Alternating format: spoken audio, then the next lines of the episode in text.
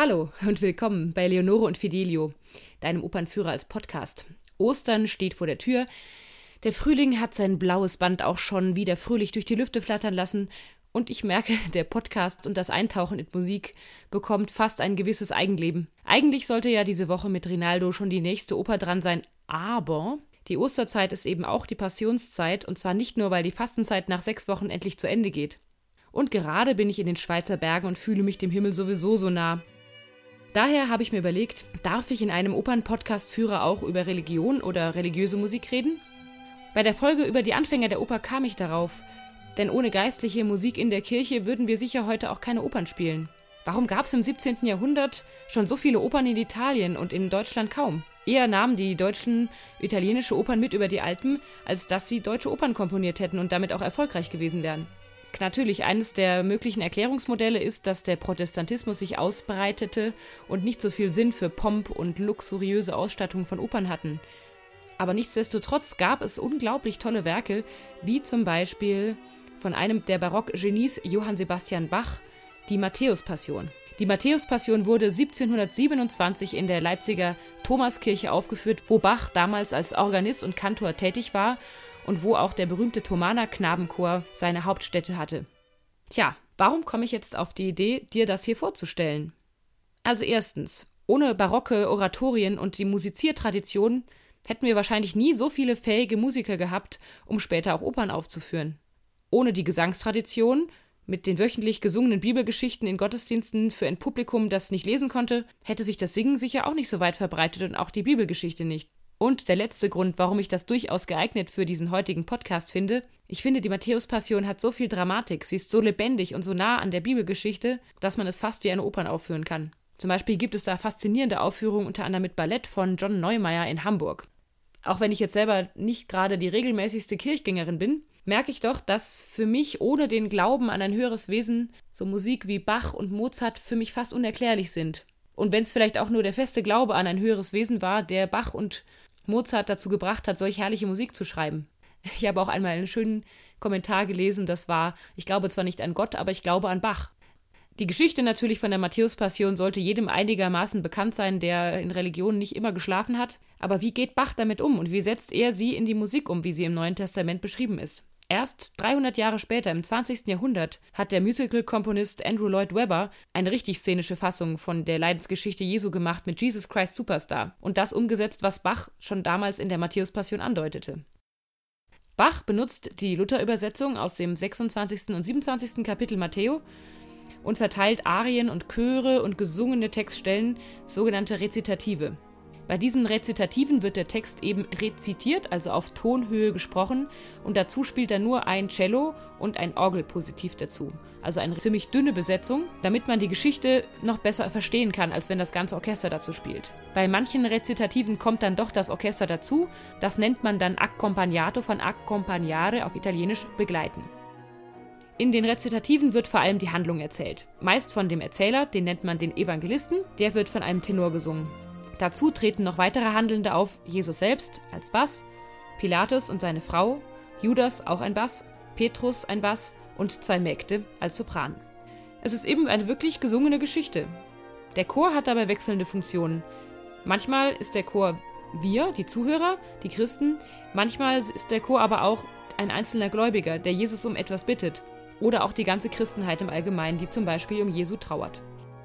Ein ganz zentrales Element sind die Choräle, die sozusagen einfach klingen, aber eben keine Bibeltexte sind, sondern sehr oft zum Beispiel von einem sehr berühmten Theologen der Zeit, Paul Gerhard, stammen.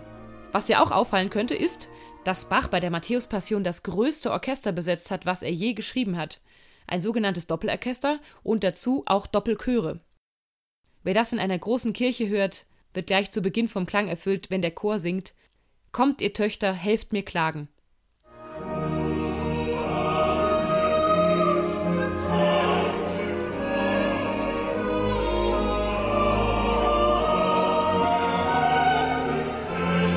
Die Handlung steigt zwei Tage vor Ostern ein.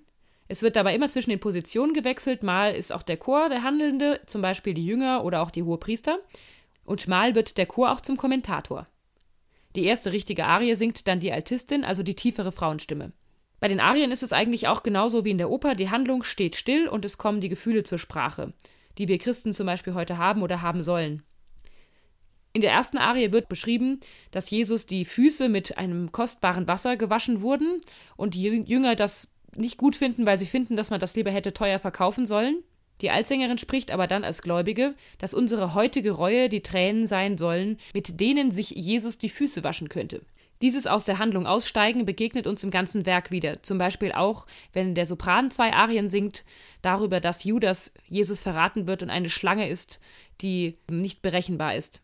Das hören wir auch ganz musikalisch interessant, wenn die Töne ganz nah beieinander sind und entlang kriechen, um diese Schlange musikalisch zu illustrieren.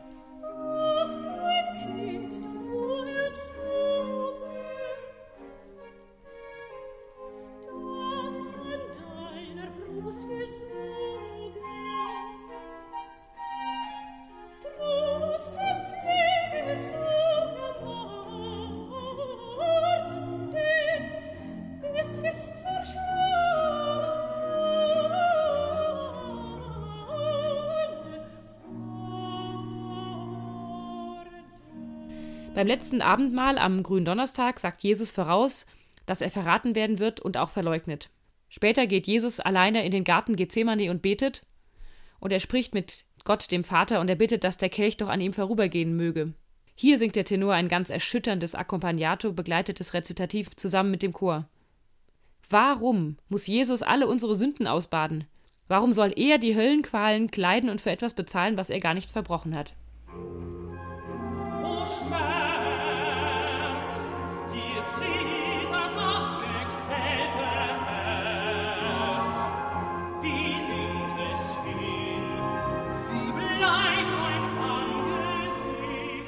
Hast du auch früher manchmal die Bibel gelesen und dir gedacht, warum ist Jesus nicht einfach weggegangen und hat sich allem entzogen? Der Richter führt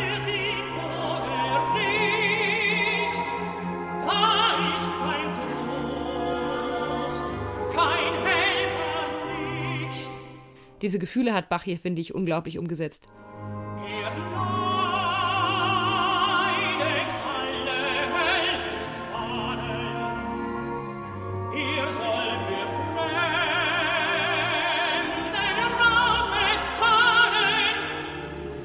Jesus wird von Judas verraten und dann anschließend verhaftet. Jetzt kommt der Sturmchor. Wenn der gute Jesus verraten wird, so soll sich die Hölle auftun und den Verräter vernichten. Doch Jesus fügt sich in sein Schicksal. Wolken verschwunden, Wolken verschwunden, Wolken verschwunden,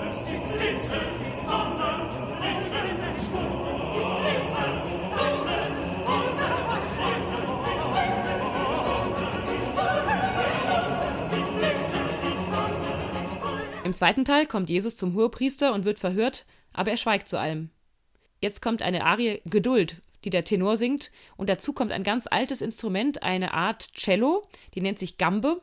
Die klingt immer ein bisschen gequälter als ein Cello, spielt sich auch leider nicht ganz so einfach wie das heutige moderne Cello, aber passt dadurch, finde ich, wunderbar zu dem Text. Geduld, wenn dich falsche Zungen stechen, und der Rhythmus klingt besonders kratzig und pointiert, eben genau auf diesem Instrument.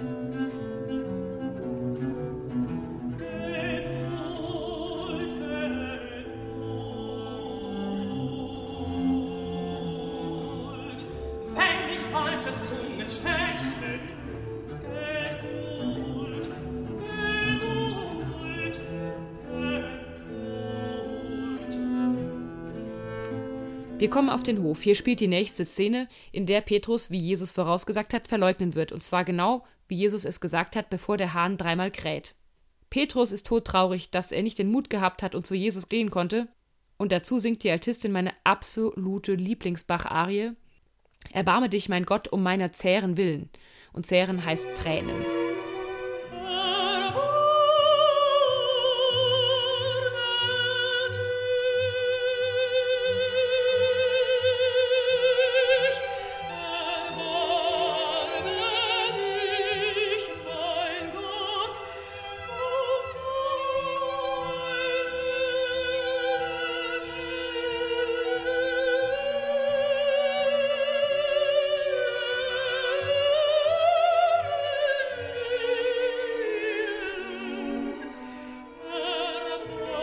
Ja, Wenn ich die höre, denke ich immer, die Welt und die Menschheit kann einfach nicht schlecht sein, wenn es solche schöne Musik gibt.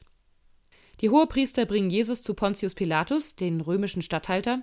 Jesus antwortet auch weiter nicht auf die Anklage, wie es in der Bibel steht. Pilatus macht das Angebot, einen der Gefangenen, Barabbas oder Jesu, freizulassen. Hier hat Bach total theatralisch den Mob charakterisiert, der eben nur an Brot und Spiele gewöhnt ist und auch von den Hohepriestern aufgepeitscht wurde. Mit ganz unharmonischen Akkorden illustriert das Bach und so fordert der Chor Barabbas Freilassung und, und dass Jesus gekreuzigt werden soll.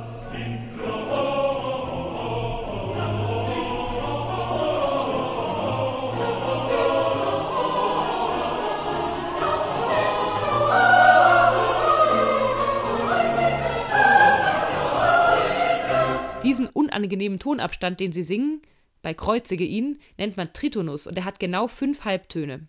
Pilatus versteht die Welt nicht und fragt, was denn Jesus Übles getan hat. Der Sopran antwortet.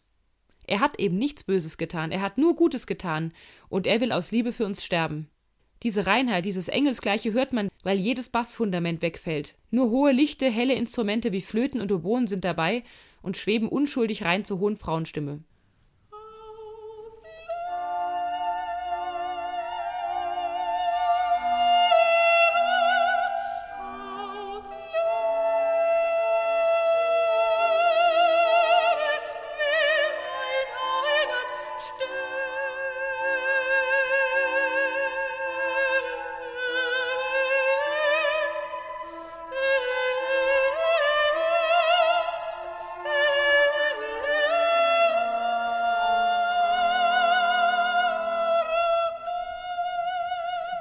Und für die Musiknerds, die Arie ist in A-Moll. Das ist eine Tonart, die weder von einem Kreuzzeichen oder einem B-Zeichen verschmutzt wird. Als Jesus verspottet wird und gequält, kommt der bekannteste Choral O Haupt voll Blut und Wunden.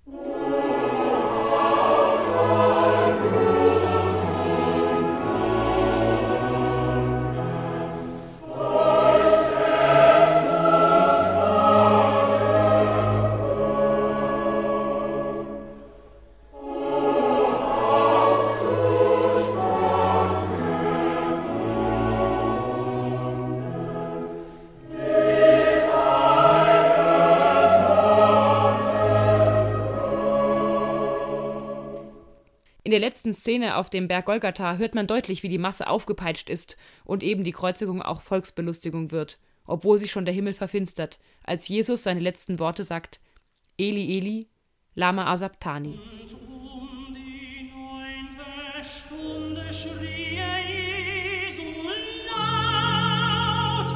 Und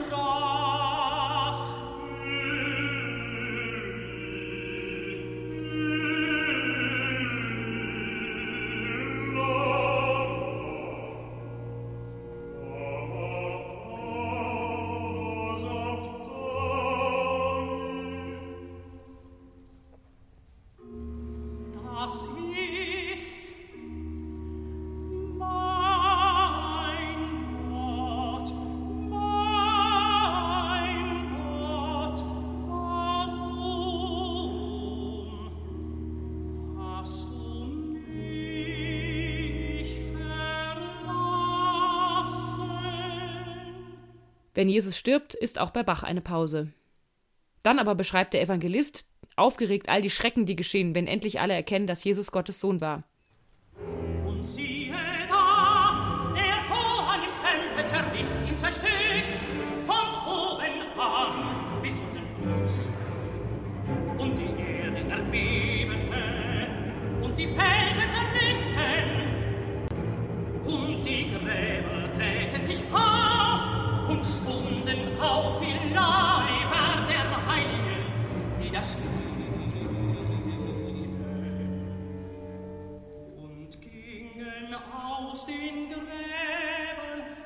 seiner Auferstehung und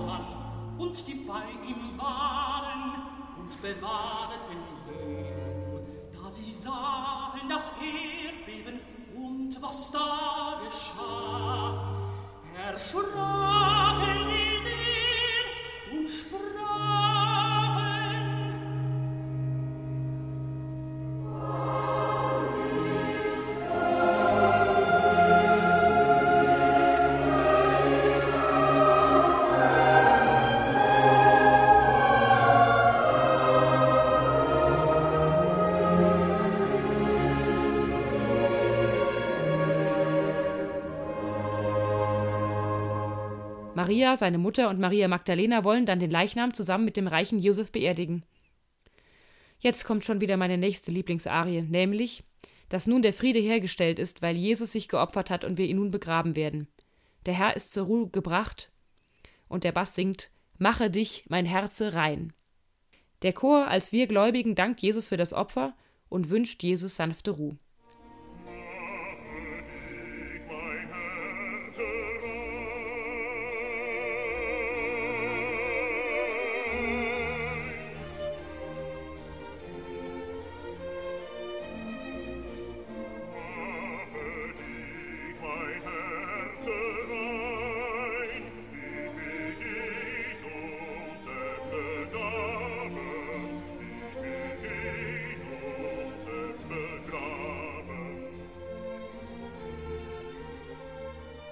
Ja, das war jetzt wirklich ein totaler Schnelldurchgang von der Matthäus-Passion, die ich dir wirklich sehr ans Herz lege, denn ich finde, dass das Hören der Matthäus-Passion live eins der 100 Dinge ist, die man unbedingt einmal im Leben erlebt haben sollte.